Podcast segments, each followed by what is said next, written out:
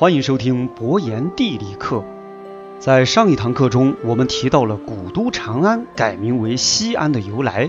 从唐末开始，长安城就变得破败不堪，再也没有了大唐长安城的雄伟与风采。一直到了明朝，由明太祖朱元璋下令把长安城改名为西安城，并且重建新城。正是这次重建，让西安焕发出了新的活力。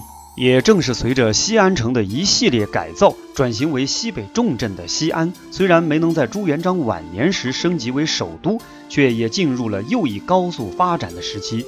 明朝立国之初，西安城常闹的大事就是频繁的饥荒，以至于明王朝不得不以户为单位，挨家挨户的发放救济粮。仅洪武三年这一年，西安府就有饥民三万六千八百八十九户。几乎是家家挨饿。不过，随着明朝政权的稳定，西安的农业也得到了快速的发展。到了16世纪时，西安府的耕地面积就突破了24万顷，公认为西北的粮仓。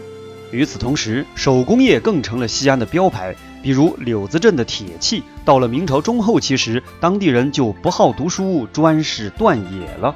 单这一个镇就有数千家铁铺，生产的铁剪、铁斧等铁货是明朝官场上长期受欢迎的往来礼品。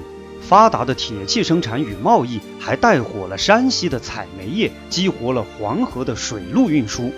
西安的皮货同样驰名全国，特别是在商品经济发达的明朝中后期，西安的羊绒、羊皮袄等货物是公认的能和东南丝织品比肩的硬货。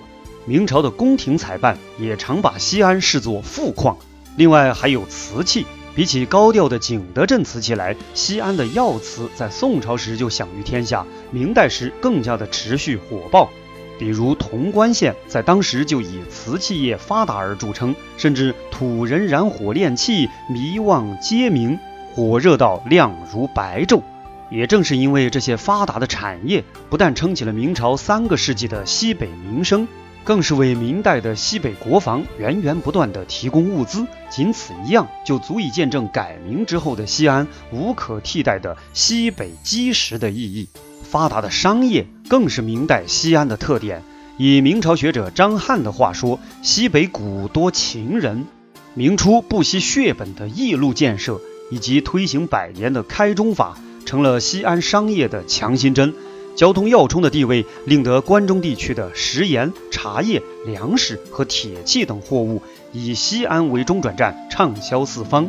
秦商更是在明朝中期时高调崛起，特别是在食盐行业的贸易里，秦商一度压制着晋商，成为西北贸易的主力。隆庆年间的秦商李朝官，一次贩运北方的粮食就高达数千万担。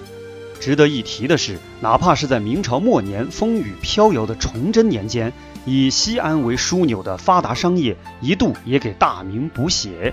名将孙传庭经略陕西时，以西安为枢纽，重新打通了与蜀地和关中的商路。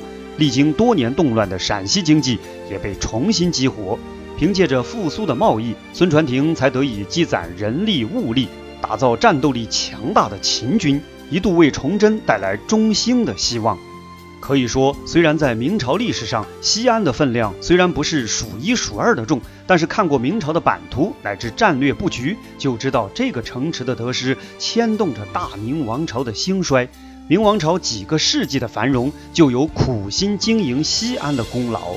甚至在崇祯年间，明王朝生死存亡的时刻，西安也扮演了关键角色。如果崇祯皇帝能够看到西安的战略价值，允许孙传庭退守潼关，那么只要潼关稳定，西安也就安稳。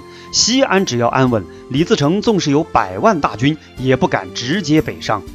遗憾的是，急昏了头的崇祯却死命催促着孙传庭盲目出潼关决战，反而换来了全军覆没的惨败和西安的沦陷。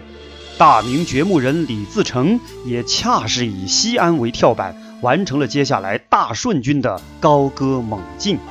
西安改名的背后，是这一场王朝战略布局的兴衰教训。缺乏战略眼光和格局的崇祯，则为此画下了遗憾的结局。